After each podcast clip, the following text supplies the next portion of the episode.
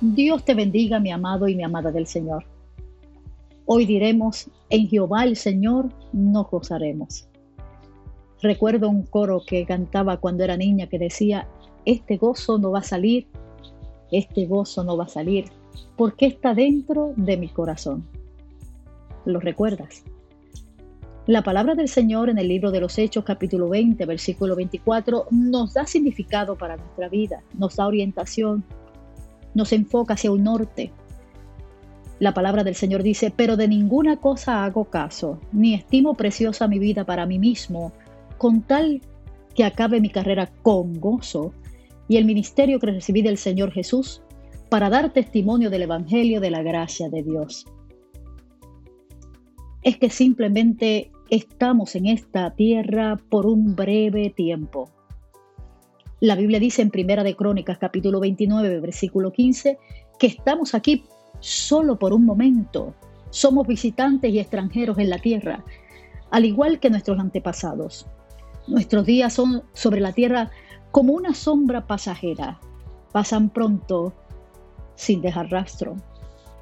La palabra del Señor también nos dice que no somos nuestros, somos del Padre. En el Evangelio de Juan capítulo 17, versículo 9 dice, yo ruego por ellos, no ruego por el mundo, sino por los que me diste, porque tuyos son.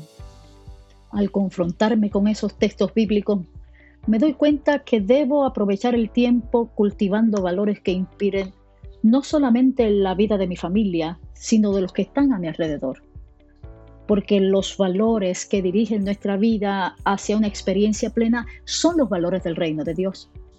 Y entiendo que la fuente de nuestro gozo es saber de dónde venimos y hacia dónde vamos. El gozo no es un estado de ánimo, el gozo es una meta, un enfoque, una dirección. No depende de lo que siento, sino del significado que le doy a lo que vivo. La Biblia también dice que el Señor por el gozo que fue puesto delante de él, sufrió la cruz, en Hebreos capítulo 12. Así que yo creo que hoy es tiempo de reenfocarnos hacia una experiencia de profunda espiritualidad y de un gozo que pueda sostenernos en el día difícil. Señor, te damos gracias porque hoy nos estás motivando a experiencias plenas de gozo y de profunda espiritualidad. Te pido Dios que ministres al corazón del que hoy se siente agobiado, entristecido. Señor, por causa de todas las circunstancias que están rodeando su vida, por las noticias que de repente cambian su agenda.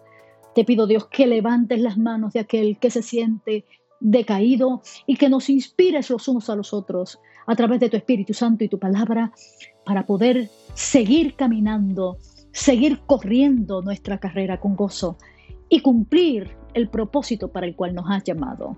En el nombre poderoso de Jesús. Amén.